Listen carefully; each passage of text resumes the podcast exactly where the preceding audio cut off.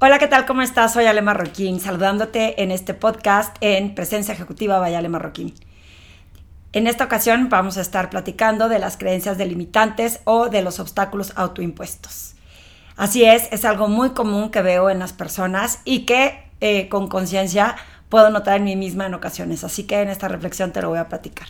Recuerda que si quieres escuchar estos podcasts, los puedes escuchar en Spotify y iTunes, también están en mi página web y adicionalmente los puedes ver en YouTube. Si quieres tener más información de quién soy, en alemarroquín.com vas a poder descritos todos los programas que ofrezco, esperando que alguno sea de conexión para ti y de utilidad para ti o tu organización. Y bueno, voy a comenzar a hablar de este tema de las creencias delimitantes y de los obstáculos autoimpuestos que la realidad es que constantemente los veo y los sigo viendo eh, y dije, inclusive en mí. Eh, voy a empezar por contarte lo que veo en mí en creencias delimitantes o obstáculos autoimpuestos. Y eh, esto pasa cuando hay ciertas metas que quieres cumplir, ¿no? Yo tengo un presupuesto cada año como emprendedora, trato de cumplir con ese estándar o de superar los ingresos que tengo cada año.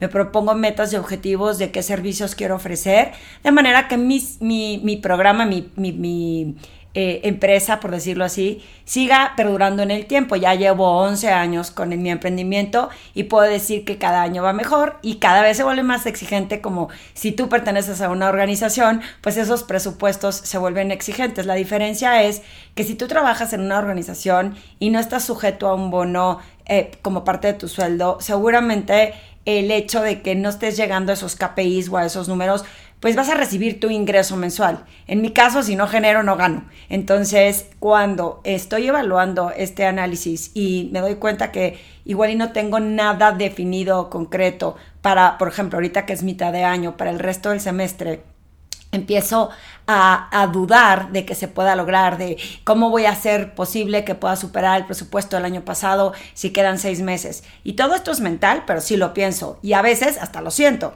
porque empiezo a estresarme demasiado y es cuando me doy cuenta y pongo el freno de mano y digo, no puedo eh, tener un obstáculo autoimpuesto de que no se puede o no voy a lograr, cuando claramente sí estoy haciendo algo al respecto, no es que esté sentada cruzada de brazos esperando que me caiga la chamba.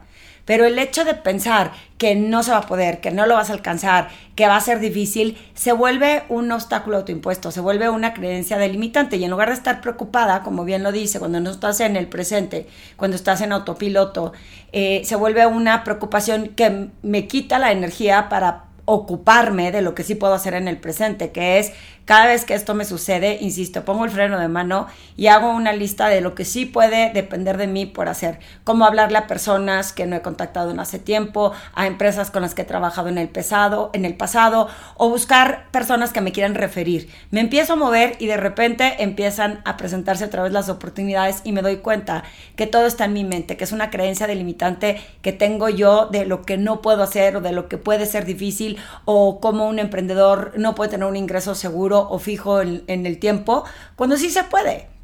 Eso lo pensamos los que no tenemos eh, este ingreso seguro, pero la realidad es que cuando te enfocas, cuando hay disciplina, cuando hay una estructura, sí se puede lograr. Y he visto otras creencias delimitantes, por ejemplo, uno de mis clientes me habló y me dijo, Ale, es que tengo que confesarte que tengo un tema con las presentaciones en público. Me cuesta muchísimo trabajo y cada vez que tengo que presentar en la organización, no sabes, casi casi que me, me quiero declarar enfermo porque me aterra pararme ante, aunque sean cinco o seis personas, me aterra. Y le digo, ¿qué es lo que te aterra? Me dice, pues es que no puedo, eso ya me da miedo. Cuando tú tienes creencias delimitantes, te vas creyendo eso que tú estás pensando. Y él se cree que es terrible esa experiencia, que, que no se puede superar. Y el tema es que como no la compartió con alguien más, pues se va volviendo cada vez más real en tu cabeza y te vas creyendo lo que tu mente te dice de no se puede, eh, te aterra, es difícil, panic attack, etcétera, etcétera. Entonces dice, me deja, mi mente me lleva a no te puedo explicar dónde, empiezo a alucinar que la gente está hablando mal de mí, que me está juzgando. Es más, cuando me voltean a ver es cuando más me descuadro.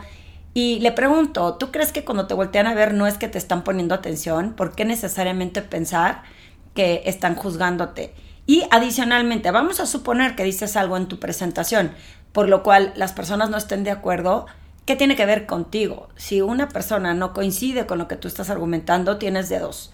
o reformular lo que estás diciendo con tal de convencerlo o aceptar que no todo el mundo tiene que estar convencido de lo que tú estás proponiendo o exponiendo. No siempre nuestras ideas tienen que ser para todos o nuestros servicios o nuestros productos o nuestros proyectos, pero eso no determina quién yo soy. Entonces, si alguien se me queda viendo, o si alguien está poniéndome o no atención, o si alguien discute lo que yo estoy exponiendo, no va contra mí. Mi siguiente pregunta es, ¿tú crees que exponer te, quemas? O sea, si metes la mano en el fuego, ¿qué pasa? Me dice, pues me quemo. Y me dice, y le digo, bueno, ¿y si tú expones, te quemas? Me dice, pues no. ¿Te duele? Me dice, pues no. Eh, ¿Te rompes en pedacitos? ¿Te derrites? No, pues no. Le digo, entonces, ¿miedo a qué? ¿Miedo a qué le tienes? Y ahí es cuando no estamos presentes porque le estamos cediendo nuestro poder, que lo acabo de hablar en uno de los podcasts pasados, le estamos cediendo el poder de lo que otros piensen sobre lo que nosotros creemos de nosotros mismos. Porque me dijo, vale, siempre me preparo, siempre tengo toda la información a la mano, pero en el momento en que llego me da este ataque de ansiedad o de pánico. Entonces, esa es una creencia delimitante de que eso es difícil, que es complicado, y es una creencia delimitante el no decir necesito ayuda. ¿Cómo puedo hacer para superar este reto que tengo al presentar en público? Cuando me lo expuso a mí, pues obviamente como me encanta ese tema, como considero que soy buena explicándole a la gente cómo perder ese miedo al, eh, pánico escénico, la realidad es que empezó hasta a emocionarse. Me encantó ver su sonrisa de decir, wow, entonces es algo que voy a poder hacer y que puedo practicar y que lo voy a lograr. Por supuesto que sí.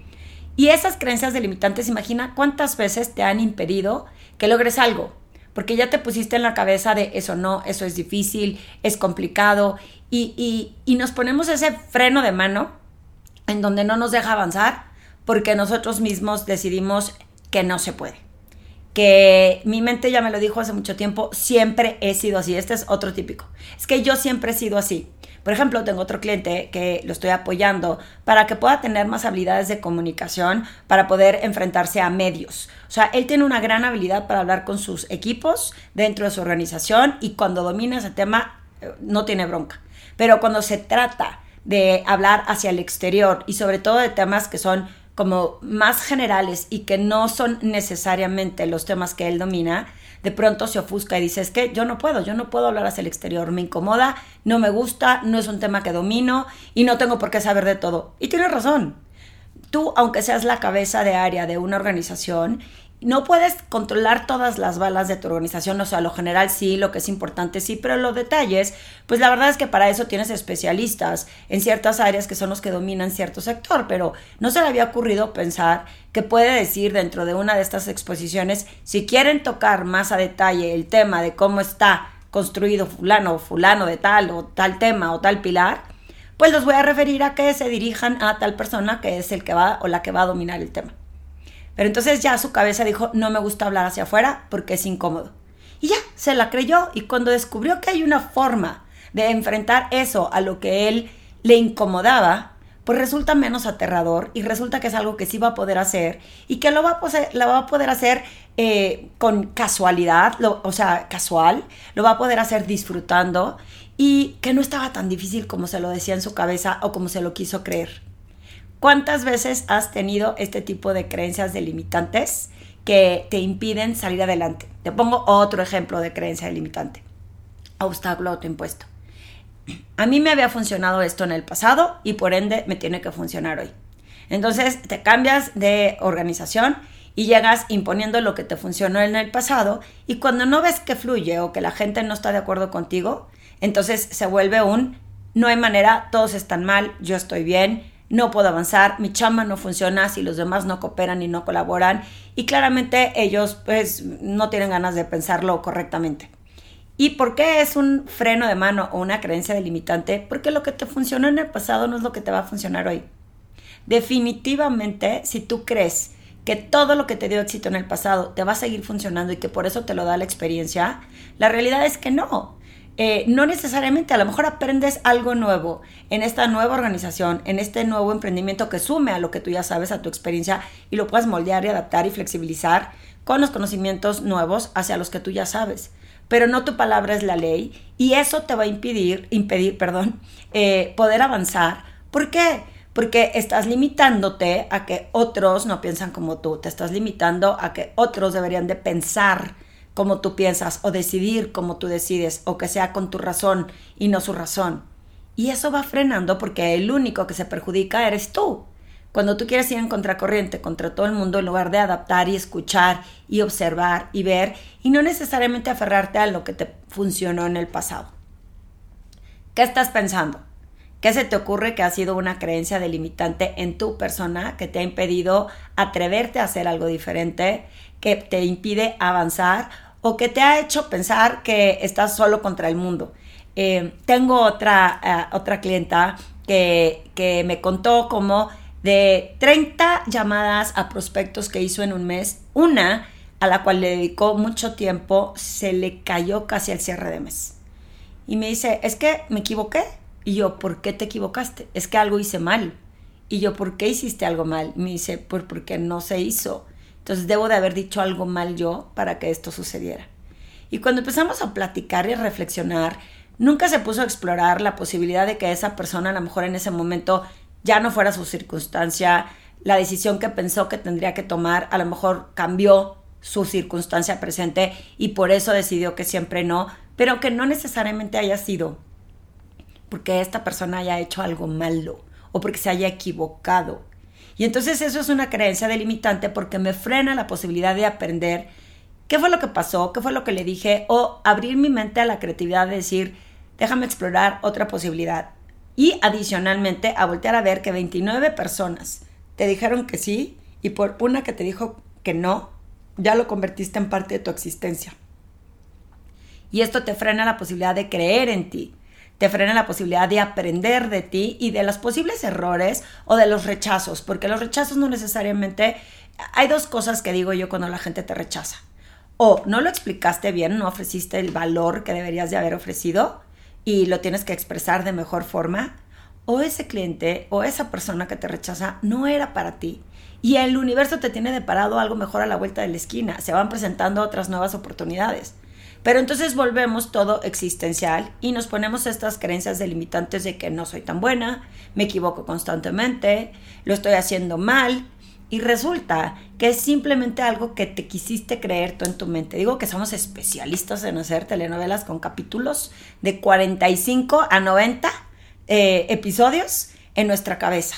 Y ya nos, deberíamos de hacer copywriters y hacer storytelling eh, en las productoras de televisión y de drama por todo lo que nos queremos contar acerca de nosotros mismos. Tenemos que frenar la mente en todo sentido, desde hablarnos en negativo desde creer que lo que nos dice la mente siempre es todo lo que no se puede o lo que está mal o lo que no me debo de atrever y que te y que intentes tener este espacio abierto en tu mente de, creatividad, de mentalidad abierta. Yo cada vez que me entran estos ataques de pánico, porque sí me entran, simplemente no dejo que se extiendan mucho en el tiempo o no los convierto en parte de mi existencia. Y no crean que porque eh, soy una buenaza, porque lo he trabajado a lo largo del tiempo con estas herramientas que yo comparto con otros, pues las uso también en mí. Y cuando me veo que estoy cayendo, cuando me veo que estoy derrapando, cuando me veo que estoy a punto de creerme algo que no me debo de creer, en ese momento o medito o reflexiono o eh, observo cuál es la realidad de mi presente por ejemplo, en el caso del presupuesto, cuando empiezo a notar que me empiezan a dar ansia de qué más voy a hacer, qué más voy a hacer, digo, bueno, pues ocúpate de lo que puedes hacer hoy.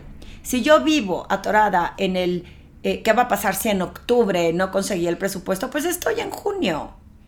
¿Cómo es posible que me esté preocupando por, eh, por promover lo que va a pasar en octubre cuando hoy en mis manos que sí depende de mí. Entonces esa creencia limitante, ese freno de mano que tengo en la cabeza me impide ver opciones que puedo tener en el hoy. Y eso obviamente para construir al futuro, hacia un objetivo. Y, y, eso me ayuda porque, por ejemplo, cuando al cliente de las presentaciones le dije, a ver, ¿te gusta el fútbol? Sí, sí me gusta y fui bueno jugando y es más, ocasionalmente juego los fines de semana. ¿Qué pasa cuando estás jugando? Estás atormentado por lo que otros puedan pensar de tu desempeño en el fútbol. Me dice, no, me la voy y me la paso bien y yo sé que sé jugar, me defiendo, pero no estoy constantemente pensando qué van a decir los que me están viendo si jugué bien o no. ¿Y por qué lo estás pensando en lo profesional? Y me dice, pues no sé. Dice, tienes razón. Dije, ¿por qué no vas y pones la analogía del fútbol y piensa, si estás volteando específicamente a ver cómo otros están pensando de ti, nunca le vas a dar al balón. y nunca vas a meter a gol. O nunca vas a poder darle pases a tus compañeros porque estás pensando lo que vaya a pensar la audiencia o el público. Estás volteando a ver el objetivo que es el balón. Te pongo esta analogía porque nos encantó salir con esta. Cuando eh, lo ves en creencias delimitantes, es no te atores en donde no está tu objetivo. Si tu objetivo es, es este balón, el que sea el presentar, pues no me atoro en la posibilidad de qué pasa si me meten en una zancadilla y, no le doy al balón. O qué pasa si eh, alguien se me cruza antes de tiempo y es fuera de lugar. No puedes vivir atormentado por lo que todavía no pasa en el fútbol. En el fútbol juegas en el presente, en lo profesional juegas en el presente con el objetivo, con el balón puesto en la mira, para que vayas persiguiendo y vayas viendo lo que sí depende de ti. Y sobre todo, si no eres bueno jugando fútbol, pues entonces en qué te tienes que entrenar, en qué te tienes que capacitar, en dónde tienes que agarrar más condición, cómo perfeccionas tu tiro al balón. Pasa lo mismo en presentaciones, pasa lo mismo cuando alguien te rechaza, que tú puedas dominar la habilidad de decir cómo me hago mejor en lo que estoy emprendiendo hoy, cómo eh, aprendo o qué me hace falta para poder dominar esta técnica, en lugar de pensar el yo no soy bueno para esto. Eh, Claro que va a haber eh, personas que tengan mejores habilidades que otras en ciertas áreas, pero no te limita el hecho, por ejemplo, siempre va a haber un Messi, ¿no? Que juega súper bien fútbol y eso no quiere decir que tú no puedas jugarlo. Y siempre va a haber alguien que a lo mejor tenga más habilidades para presentar en público, que difieren un poco de lo que tú haces y que a lo mejor lo hace espectacular, pero eso no quiere decir que tú no puedas presentar y que evites tener este miedo escénico, porque la gente no te va a medir simplemente por si hiciste una presentación espectacular, sino porque logres entregar tu mensaje eh, y, logres convencer e influir en otros. No van a medir qué tanto te comparan con el que presentó mejor que tú, sino cómo entregaste ese mensaje. No te van a medir por un rechazo, te van a medir por los aciertos que has cumplido. Cada vez que si tienes 29 aciertos, no te van a medir por un rechazo. Pero ¿qué aprendes de ese rechazo para que lo conviertas en 30 aciertos y luego el mes que sigue lo veas por los demás? Y no te van a medir porque le digas a las personas lo mucho que supiste en el pasado, lo que aprendiste en el pasado. Te van a medir por lo que logras hacer en ese presente, con lo que tienes en el presente, en esta nueva cultura, en esta nueva organización. Así que si esto es lo que te está sucediendo a ti, piensa cuántas creencias delimitantes, cuántos obstáculos autoimpuestos tienes en tu camino que puedes ir, ¿no? Dándole garnochazos para que se quiten y puedas ver con claridad el camino que puedes emprender. Y si no puedes solo, es normal no te sientas incómodo. Esto no se puede en ocasiones lograr esta transformación solo. Busca ayuda. Apóyate en otras personas, en otros mentores, en coaches. Eh, levanto la mano siempre y digo yo te puedo apoyar. ¿Por qué? Porque si no te apoyas en alguien que te ayude a desatorar la mente cuando no está bien entrenada, va a predominar sobre las acciones que tú tengas en el día a día. Entonces, no te sientas superman o superwoman. Siempre piensa que el apoyarte en alguien más te puede ayudar a encontrar la forma de salir adelante. Recuerda que si te gustó este podcast, lo puedes compartir con más personas que les pueda influir o inspirar en su camino profesional.